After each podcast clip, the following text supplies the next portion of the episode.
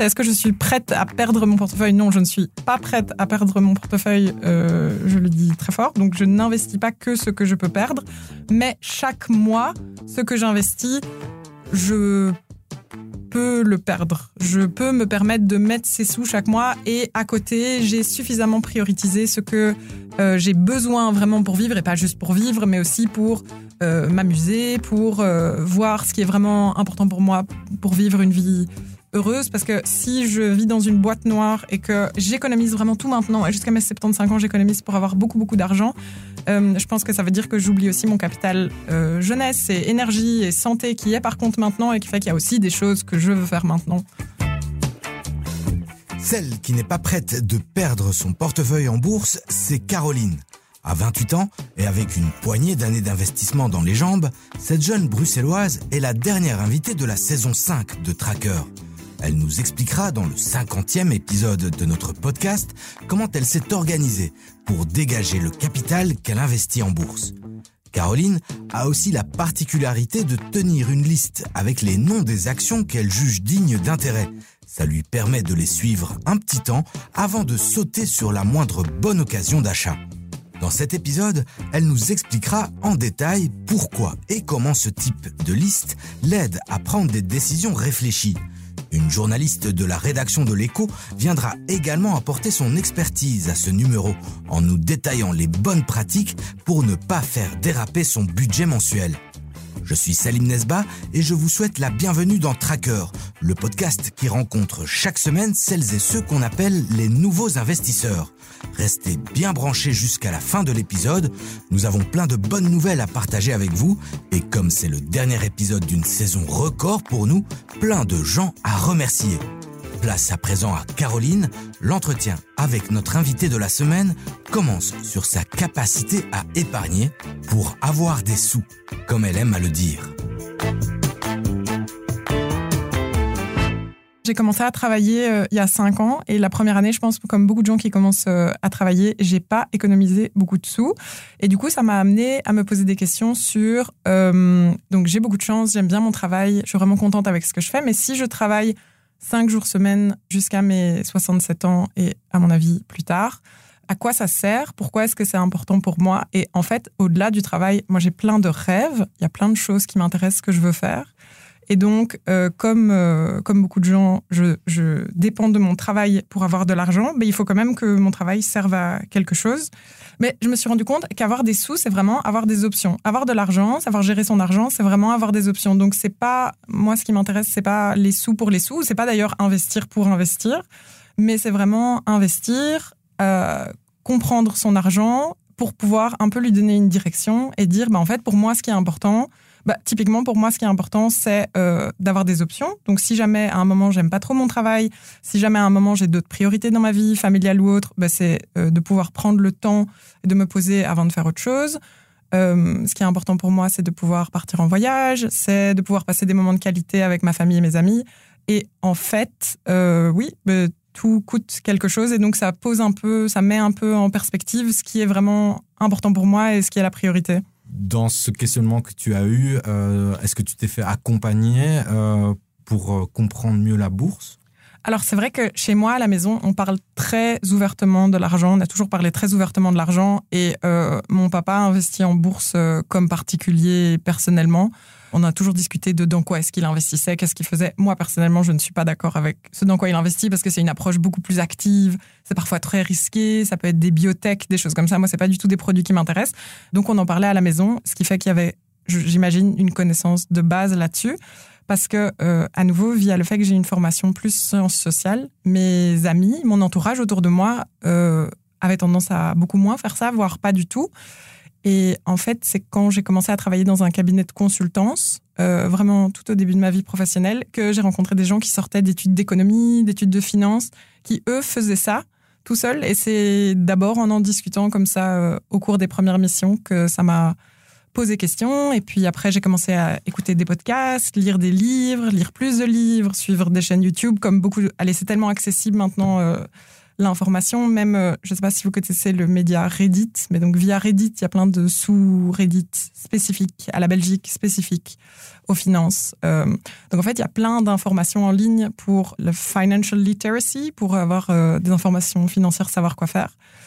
Et que je me suis dit, en fait, c'est accessible et surtout avec toutes les plateformes d'échange maintenant qui sont hyper low cost et très très facile d'utilisation. Il n'y a plus besoin d'appeler un numéro pour aller à la bourse et dire je veux acheter tel numéro. Il faut juste transférer ses sous sur la plateforme. Et ok, la grande difficulté évidemment, c'est de savoir quoi acheter. Quoi acheter? La question vole des tours. Tout au long des différentes saisons de Tracker, nous avons rencontré des jeunes investisseuses et investisseurs qui, comme Caroline, nous ont expliqué leurs stratégies, leurs idées du moment ou leurs sources d'inspiration. Pour savoir dans quoi il est préférable d'investir, Caroline a sa petite recette. Et encore une fois, comme beaucoup de jeunes investisseurs, un mentor que tout le monde aimerait avoir comme tonton. J'ai entendu parler de value investors comme Warren Buffett ou Charlie Munger qui vraiment parlent de la bonne opportunité ou des value stocks comme étant, en fait c'est assez simple comme principe, c'est une part d'une entreprise que on achète moins cher que ce qu'elle vaut vraiment. Et comment est-ce qu'on sait? Parce qu'évidemment, c'est très difficile de savoir quel est le prix normal d'une action, combien ça devrait coûter Coca-Cola, combien ça devrait coûter Amazon? En fait, il y a toute une série de calculs, mais c'est lié, par exemple, à euh, euh, quel est le niveau de dette de cette entreprise, euh, quel est son niveau de cash flow propre? Comme ça, si jamais il y a une récession et qu'ils doivent emprunter, est-ce qu'ils vont être victimes des taux d'intérêt? Est-ce qu'ils ont un avantage concurrentiel sur le marché? Et sur base de ça, bah, c'est super intéressant parce que ça veut dire qu'on peut acheter des bouts d'entreprise potentiellement moins chers que euh, ce qu'ils valent ou moins cher que ce que le marché les price. Et euh, moi, mon idée, c'est de les garder pendant très longtemps et puis qu'ils s'apprécient, qu'il y ait des choses qui se passent. Comment est-ce qu'on fait pour euh, choisir ses premières actions Et toi, justement, comment tu as fait? Alors moi, pour choisir mes premières actions, je suis passée par ma banque qui proposait des plans d'investissement. La plupart des banques maintenant en proposent, euh, où euh, voilà, contre une somme fixe euh, par mois, investissait dans une série de fonds d'actions euh, activement gérés par une banque ou un fonds d'investissement. Et euh, voilà, et ça m'a bien plu parce que c'était très facile, parce qu'il le faisait pour moi et parce que euh, voilà, il y avait un retour. Mais je me suis assez vite rendu compte en commençant à lire un peu et à m'éduquer plus là-dessus, que euh, les retours n'étaient pas si incroyables que ça, surtout quand on met seulement un pourcentage de son salaire. C'est vrai que quand on passe par un intermédiaire, ben, l'intermédiaire, il fait un travail et il te fait payer certaines choses. Et donc après ça, tu as décidé de faire plus les choses par toi-même, j'imagine? Oui, une des premières opérations que je me souviens qui probablement m'a un peu mordu, c'est que j'ai acheté un fonds général, mais qui était activement géré par je ne sais plus quel fonds d'investissement qui était euh, lié aux produits de luxe, health and well-being, je pense, quelque chose comme ça, et qui a fait un super rendement. Et je me suis dit, waouh, en fait, c'est super intéressant parce que je peux non seulement gagner un salaire chaque mois, mais aussi je ne suis pas obligée de gagner tous mes sous via mon travail. Il y a certains sous que je peux gagner via mon capital, même si mon capital commence en n'étant pas énorme parce que je viens de commencer à travailler. Et du coup, je peux faire d'autres choses avec et je peux le réinvestir. Et la loi des intérêts composés est tellement intéressante parce que quand on commence tôt, euh, c'est ce qui veut dire qu'on a 30 ans, 40 ans, 50 ans devant soi pour laisser les intérêts composés se former, se créer. Et toi, t'avais quel âge euh, à ce moment-là, au moment des premiers trades? Euh, J'avais 23 ans, je devais avoir 22, 23 ans. Et donc c'est ça, donc euh, après 20 ans par exemple, tu n'auras que 43 ans. euh. Oui, c'est ça. Mais euh, dans les chaînes YouTube, euh, c'est beaucoup des Américains qui en parlent, mais ils disent effectivement toujours c'est l'important c'est de commencer. Et c'est de commencer parce que ok c'est ok de commencer à 30 ans, c'est ok de commencer à 40 ans, c'est ok de commencer à 50 ans. Simplement le facteur multiplicatif de le capital qu'on investit à la base sera pas le même. On l'entend, Caroline est sur de bons rails. Avant d'entrer plus en profondeur dans sa stratégie, passons faire un coucou à Caroline Suri, journaliste à l'écho. Elle est spécialisée dans les questions de finances personnelles pour les pages Mon Argent. Caroline anime aussi un groupe sur Facebook appelé Les bons plans de Caro. Nous allons justement lui demander si elle n'a pas un bon plan pour aider nos auditeurs à mieux contrôler leurs dépenses. Caroline, bonjour. Salut Salim. Alors on a une autre Caroline comme invitée qui nous a expliqué qu'elle faisait très attention à la manière dont elle dépensait son argent. Mhm. Comment est-ce qu'on peut faire pour euh, dégager comme ça des petits revenus qu'on peut réinvestir par exemple en bourse et sans se mettre dans le rouge? Il faut faire une liste, une liste qui reprend l'ensemble de tes revenus. L'ensemble de tes revenus, c'est quoi? Bah, D'office, c'est ton salaire, c'est un éventuel revenu complémentaire. Par exemple, tu fais euh, des flexi-jobs ou tu es indépendant complémentaire. Et quand par exemple on a des enfants, bah, ce sont euh, les allocations familiales. Voilà, tu listes tous tes revenus. Ensuite, tu vas lister toutes tes dépenses et tous tes frais fixes. Alors attention, quand on dit frais fixes, il n'y a pas que la facture d'électricité, il n'y a pas que celle de l'eau, ni le loyer, ou alors un emprunt hypothécaire. Un exemple, tu as une voiture à un moment ou à un autre aussi, il va falloir la déposer au garage. Souvent, c'est une fois par an, on fait un entretien annuel de la voiture. Quand ça s'est fait, ben après, on va au contrôle technique, il faut encore payer. Autre exemple, t'as un animal ou plusieurs, c'est cher aussi. Donc, ce sont tous des frais fixes qu'on a aussi chaque année et auxquels on ne pense pas forcément. Alors, tu vas me dire que t'as peut-être pas de voiture, t'as peut-être pas de chat, t'as peut-être pas de chien, mais t'as peut-être une taxe déchets annuelle, t'as la cotisation de la mutuelle, t'as encore aussi peut-être que tu pars en vacances et tu payes chaque année une assurance annulation assistante. Ben, tout ça, ce sont quand même des frais fixes mmh. qu'on a chaque année et auxquels on ne pense pas forcément. Et donc on, les liste, comme ça on les a bien sous les yeux, et puis qu'est-ce qu'on fait? Alors quand tu as tout devant les yeux, déjà ben, tu vas avoir une meilleure image de ton budget de manière générale, et là alors tu vas peut-être commencer à supprimer des dépenses inutiles je ne suis pas en train de te dire que tu dois supprimer tes loisirs, mais par contre, tu pourrais peut-être en modérer certains. Je vais prendre mon exemple à moi. Je suis abonné simultanément à plusieurs plateformes de streaming. Mmh. Ok, je ne regarde quasi jamais de streaming en été, au printemps, parce que comme tout le monde, ben, je profite du soleil tard, on voit des amis. Et donc, pourquoi ne pas justement m'abonner à ces plateformes de streaming seulement en hiver? Et je devrais aussi me dire, ben, pourquoi je prends un abonnement à trois plateformes en même temps, en simultané? Non, je devrais prendre une plateforme pendant un mois, et puis je me désabonne. Voilà, ça sert à rien de dépenser euh, tout cet argent, il est perdu, alors que forcément, je pourrais l'épargner ou l'investir. Il y a d'autres choses euh, auxquelles il faut faire attention? Alors, une fois que tu as supprimé toutes ces dépenses inutiles, attaque-toi peut-être à réduire certaines dépenses. Toujours un peu les mêmes exemples. Est-ce que tu as besoin de payer une cotisation mensuelle de 4,5 ou 8 euros pour avoir un compte à vue? Ça existe les comptes à vue gratuits. Et alors aussi pour le gaz et l'électricité, bon, on en a beaucoup parlé. Les gens ont parfois renégocié leur contrat, mais tu peux renégocier ça tout le temps. Donc, est-ce que tu es sûr tout le temps de payer le tarif le plus bas? Ça, c'est euh, aussi un, un petit job à faire peut-être euh, tous les 3, 4, 5, 6 mois, te dire, tiens, est-ce qu'il n'y a pas moyen de trouver moins cher ailleurs? Et puis aussi, un autre exemple, c'est les assurances on est parfois surassuré, on s'en rend pas toujours compte et il y a des doublons. Moi-même. Une assurance que tu prends qui assure aussi, euh, par exemple, la responsabilité civile. Euh. Voilà, et eh bien ça c'est un bon exemple, la responsabilité civile. Je vais te prendre le cas de la voiture. Moi, c'est mon cas. Euh, ça fait trois ans que j'ai changé d'assureur, j'ai pris une assurance au kilomètre, je te passe les détails. Bah, D'ailleurs, assurance au kilomètre pour payer moins cher. Hein. Pourquoi mm. payer une assurance plein pot alors que j'ai une voiture qui fait que quelques kilomètres par an? Mais surtout, j'avais pris une garantie protection juridique. Entre-temps, j'ai souscrit à une assurance protection juridique étendue, donc qui n'a rien à voir avec cette assurance-là, mais qui me couvre déjà pour ma voiture. Et donc, ça fait déjà deux ans que je me dis, ah, il faudrait que je retire cette garantie protection juridique. Ça y est, je l'ai fait vendredi dernier. J'ai donc économisé 36 euros. Mais ce que je suis en train de te dire, c'est que ça fait deux ans que je paye 36 euros pour rien, en fait. Et donc, le message que je veux faire passer, c'est qu'il est important de faire un check-up annuel de ses finances, de regarder euh, ce qu'on paye pour les contrats d'assurance, d'énergie, de télécom, même bancaire, pour voir s'il n'y a pas moyen d'économiser sur certains postes de tous ces budgets. Comme ça, tu réalises des économies que tu pourras ensuite consacrer à de l'épargne ou à de l'investissement sans forcément te mettre dans le rouge. Et donc tous ces bons plans, tu les compiles euh, dans ton groupe Facebook qui s'appelle Les bons plans de Caro.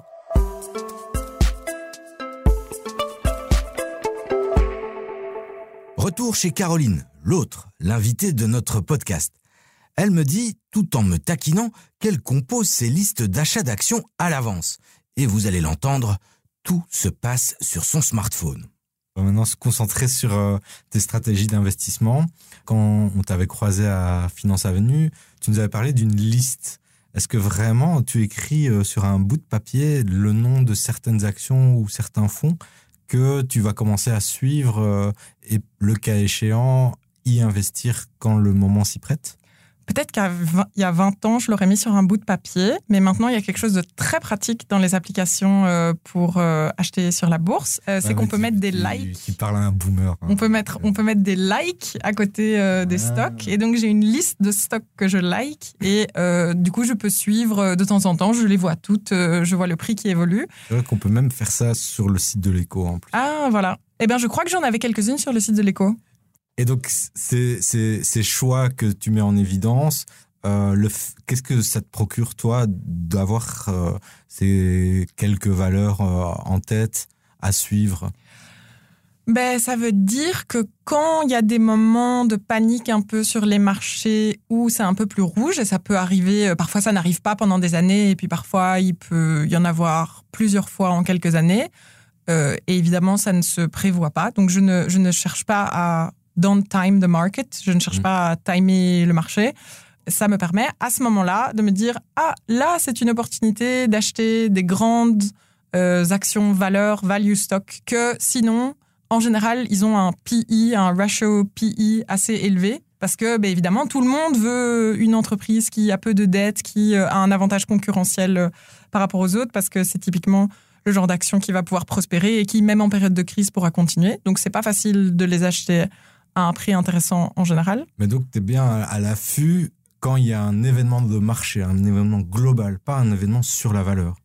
Oui, plutôt sur un événement de marché global. C'est vrai que je suis moins stock par stock. C'est plus sur un événement de marché global. Euh, là, je pense euh, les dernières années, typiquement au Covid, typiquement euh, à l'année passée, début d'année, quand il y a eu vraiment la crise inflationniste et que ça a été un peu paniquant euh, dans tous les marchés. Il y a eu une grosse euh, zone de rouge.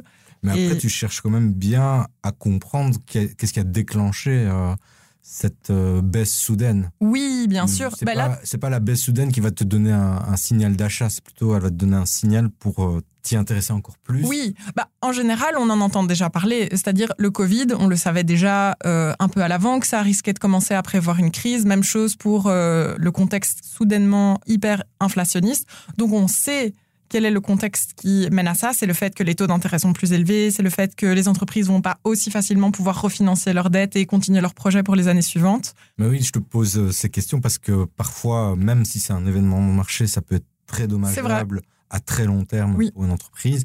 Et surtout, euh, parfois, si ça vient de l'actualité de l'entreprise, elle a raté euh, un objectif, euh, elle a un patron emblématique qui part, c'est annonciateur peut-être de problèmes. Et c'est pour ça que ça baisse et que ça va pas forcément automatiquement remonter. C'est vrai. Mais du coup, je pense que je suis pas le marché aussi activement que pour suivre vraiment action par action. Donc, dans ma liste d'actions préférées, j'ai les actions très classiques que j'avais déjà mentionnées à Finance Avenue, que tout le monde connaît un peu, qui sont dans les portefeuilles des grands value investors. C'est Google, c'est Apple, c'est Microsoft, c'est ce genre d'actions qui sont très chères, sinon par action très difficiles à acheter. Donc ça, typiquement, c'est des actions que je vais plus acheter dans des baisses de marché, mais je ne suis pas vraiment... Ça me, ça me donne aussi de la paix d'esprit de ne pas devoir suivre les entreprises tous les jours. Euh, je lis votre journal, donc en général, j'ai un peu une idée de quel est le climat économique et. Euh, c'est un bon journal. Voilà, c'est un bon, c'est un bon journal. C'est un bon journal. Mm. Le matin avec le café, c'est, ça fait plaisir. Et dans cette liste, on est à combien de valeurs euh, C'est une grande liste Je pense que j'ai une trentaine de valeurs. Ça vient de plein d'endroits différents et ça a été construit petit à petit. Ça peut vraiment venir de tout. Ça peut venir de euh, discussions que j'ai avec des amis et ou alors je vais commencer à la suivre d'abord et à lire un peu l'actualité et à essayer de voir plus. Il y a plein d'analyses financières aussi disponibles en ligne. Mhm. Euh, directement là-dessus. Ça peut être euh, des chaînes YouTube, ça peut être des podcasts, euh, ça peut être quelque chose que j'aurais lu dans un article et où je me dis tiens peut-être que c'est intéressant. Parfois, de temps en temps, peut-être que ce serait intéressant. Et puis il y a aussi chaque année, j'ai oublié comment est-ce qu'il s'appelle ce document, mais chaque année les grands investisseurs américains doivent déclarer la liste des actions dans lesquelles ils investissent. Et typiquement pour Berkshire Shire Hathaway. Euh, c'est super intéressant de voir quelles ont été leurs nouvelles acquisitions et je pense qu'il y a plein de gens qui suivent ça. D'ailleurs, il y a, j'ai aussi oublié son nom, mais d'ailleurs, il y a un investisseur assez connu qui est devenu super riche juste en suivant exactement la liste euh, d'actions. Clairement, euh, Berkshire Hathaway. c'est vrai que quand on est chacun dans son coin, on pense qu'on va avoir l'idée que personne d'autre n'a eu. Mais euh, encore euh, Christopher Dembick nous l'a dit à ce micro, euh, faire du suivisme, ce n'est pas mal en soi et c'est même euh, une des stratégies les plus simples à, suivre justement. Oui, probablement. Et puis, c'est vrai que, comme je le disais plus tôt, j'ai pas un background économique ou financier. Donc, moi, je vais pas lire les euh, rapports des entreprises à la fin de chaque année. Et je suis aussi pas suffisamment au jour le jour la bourse que pour faire ça. Et euh, dans la trentaine de valeurs qu'il y a sur cette liste, est-ce qu'il y en a où tu es déjà actionnaire? Oui, oui, euh, oui, Donc, oui, il y en euh, a où tu je suis déjà actionnaire. Et tu les laisses encore sur la liste. Oui, c'est vrai, je les laisse, euh, je les laisse sur la liste. Je pourrais retirer le cœur et juste euh, regarder dans mon portefeuille, mais ils sont toujours sur la liste. Et j'ai des actions dans toutes les euh, devises aussi. Donc il y a des, bah, pas dans toutes les devises, mais il y a des euros, des dollars, des couronnes suédoises, euh, je pense des yens. Voilà, et je trouve ça intéressant aussi non seulement de se diversifier au niveau des actions, mais aussi de se diversifier au niveau du type de marché dans lequel on achète. Donc d'un côté, j'ai ma liste euh, d'actions favorites Mhm. et euh, de l'autre côté, pour les mois où je ne sais pas quoi faire, c'est très simple. Je lisse, je DCA dans des euh, trackers, dans des ETF. J'ai trois types d'ETF différents que je trouve intéressants. C'est All World. Ça, c'est vraiment un que la communauté Fire recommande beaucoup. Euh, je trouve ça intéressant aussi d'avoir euh, marché émergent parce que c'est dans ce type de marché qu'on peut avoir, par exemple, l'Inde, euh, qu'on peut découvrir des nouvelles valeurs euh, tout d'un coup qui sont intéressantes. Et puis, small caps, les petites capitalisations. Et ça, c'était aussi, j'avais lu un livre assez intéressant qui disait que c'était dans les petites capitalisations qui peut avoir euh, justement le retour le plus intéressant parce que dans les grosses capitalisations, ça peut être difficile, comme il y a déjà une tellement grosse capitalisation et que c'est vraiment des grosses entreprises avec des grands bras, plein de hangars, plein de bureaux, ça peut être difficile de faire un gros retour, mais dans les petites capitalisations, c'est ce qui peut. Donc voilà, donc je trouve ça aussi intéressant d'avoir une exposition là-dedans. Qu'est-ce qui d'office ne rentre pas dans ta liste? Euh, les meme stocks ne rentrent pas dans la liste, la crypto ne rentre pas dans la liste. Tout ce qui est, tout ce qui est vraiment l'opposé de stock de valeur que je suis pas sûre de comprendre ou euh, que j'ai lu sur Reddit. Oui, donc c'est très buffettien comme, euh, comme manière de faire. Et tant que tu es dans ta liste, qu'est-ce qui est rentré récemment? Euh, Il y a une société suédoise qui est rentrée récemment, qui est, euh, c'est pas très bien de faire, je veux pas faire la pub pour eux, mais c'est une société suédoise qui s'étend dans le Moyen-Orient et qui a des casinos, qui a des mini casinos et aussi casinos en ligne. Et en fait, ça c'est vraiment une industrie qui grandit beaucoup. Eux, ils sont récemment rentrés dans ma liste et je suis pas encore sûre euh, qu'est-ce que je vais faire avec eux, mais je suis le prix. Alors là, euh, concrètement, ils sont rentrés pourquoi? Parce que je te vois pas euh, investir dans des sociétés qui euh, font des jeux euh, en ligne. Eh ben, l'habit ne fait pas le moine. Et je, ici, c'est rentré parce que il y a un y a un créateur de contenu YouTube qui en parlait que j'aime beaucoup, qui s'appelle The Swedish Investor. Et donc, il parle souvent lui d'actions suédoises, mais avant ça, j'en avais pas suivi. Et en fait, eux particulièrement ont un PI particulièrement bas. Et donc, euh, ils ont euh, Pour dire les choses autrement, ça correspond à tes critères par rapport à ce que ça peut t'apporter en, termes de rendement notamment. Mais pour toi, ça suffit. Il faut pas qu'il y ait non plus un, but euh, noble ou une société qui fait du bien à la planète, par exemple. Ou, Ben si, idéalement, euh, et je vais éviter d'investir dans certaines sociétés ou dans certaines catégories, mais je pense que si vraiment on veut euh, investir que dans des choses environnementales, ça existe. Moi, j'investis pas que dans des actions environnementales, par exemple pour euh, euh, retirer du carbone euh, de l'atmosphère ou créer des choses, parce que c'est pas ce qui rapporte le plus Oui, dans ta stratégie, le, le rendement est aussi important dans tes choix. le rendement est clairement important dans mes choix. Est-ce que tu as un exemple euh, dans les listes que tu composes d'une valeur que bah, tu t'es montrée très patiente avant, elle est restée longtemps par- dans ta liste et puis euh, elle a fait beaucoup de bien à ton portefeuille? Euh, Google. Google, Google, Google. Non, Google, Apple, euh, Microsoft. Ça, vraiment, c'est les, les trois. grandes entreprises Ouais, ça, c'est vraiment les trois que j'avais toujours voulu avoir dans mon portefeuille, qui étaient très chers à avoir dans son portefeuille. Et euh, les deux, trois dernières années, j'ai pu euh, les acheter vraiment à rabais, en solde.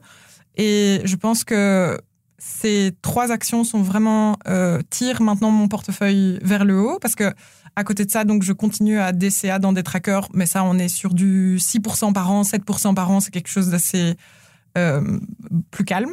Et je pense que ces trois actions, ah, juste à elles seules, ont dû faire un retour d'environ 30% ou 40%. Enfin, c'est énorme. Alors, encore une dernière question sur ta liste. Imaginons que dans ta liste, il y ait une valeur, que les conditions euh, soient réunies pour qu'elle arrive à un prix qui t'intéresse. Qu'est-ce que tu fais? Est-ce que tu fais encore une petite analyse et tu prends ton costume de Warren Buffett et là tu vas nous expliquer comment tu fais ou tu te dis non, si elle est dans ma liste, c'est bon, le prix maintenant il est bon, j'y vais? Euh, sûrement, je ferai euh, une dernière analyse, euh, mais alors je l'avoue complètement, je la fais pas moi-même l'analyse. Je prends pas les résultats de l'entreprise. Je regarde certains sites spécialisés en ligne, il y en a plusieurs pour voir un peu ce qui est dit. Mais euh, sinon, non, euh, je fonce. Et alors évidemment, c'est toujours un peu difficile parce que attraper un couteau qui tombe, euh, ça peut faire peur parce que du coup, quand j'ai acheté ces actions, quand le marché était plus au rouge, ben, le marché peut continuer de tomber. Et donc là aussi, en fait, j'essaye de pas mettre tout le capital potentiellement que j'ai disponible pour investir dedans, mais de me dire, OK, sur une période de quelques semaines, parfois quelques mois, alors je vais continuer à en racheter pour euh, à nouveau lisser le prix de base de l'action vers le bas. Et puis à nouveau, je pense que comparé à d'autres investisseurs que vous avez eu ici, je suis vraiment dans une approche très prudente, très calme. Donc effectivement, je fais quand c'est pour des actions spécifiques. Au, au niveau de mon portefeuille, j'ai environ la moitié, 50% en actions et 50% en ETF. Quand c'est pour avoir des actions et que ça, évidemment, je les achète pas tous les mois, je prends vraiment le temps de me préparer pour les voir. Et oui, je suis très très prudente. Donc comme ça, je sais que si à un moment il y a l'opportunité, euh, je le prendrai à ce moment-là. Je pense pas que j'achèterais sans réfléchir quelque chose dont je viens d'entendre parler. Pour moi, la tranquillité n'a pas de prix. Et à nouveau, comme euh, la raison pour laquelle j'investis, c'est pas investir pour investir et me dire voilà j'ai un énorme capital derrière moi et et je peux virtuellement m'acheter la moitié de la Belgique, euh, mais c'est vraiment pour à côté m'acheter la tranquillité d'esprit, avoir plus de choix, pouvoir poursuivre d'autres rêves à côté. Et ça, c'est vraiment ce qui vaut le coup pour moi. Comme chaque semaine, nous proposons à nos invités de vous poser une question. Question à laquelle vous pouvez répondre en rejoignant notre groupe Facebook Les Traqueurs de l'écho ou en nous écrivant à l'adresse podcast at l'écho.be. Nous mettons tous les liens et toutes ces infos dans les notes de l'épisode. Je vous laisse écouter la question de Caroline. Moi, j'aimerais demander aux trackers de l'écho euh, quelle est euh, la raison d'être de vos investissements quand vous investissez dans la longue durée? Pourquoi? Qu'est-ce qui est important pour vous euh, dans le fait d'investir et dans le fait de prendre le temps de pas utiliser ces sous tout de suite et de les garder pour plus tard?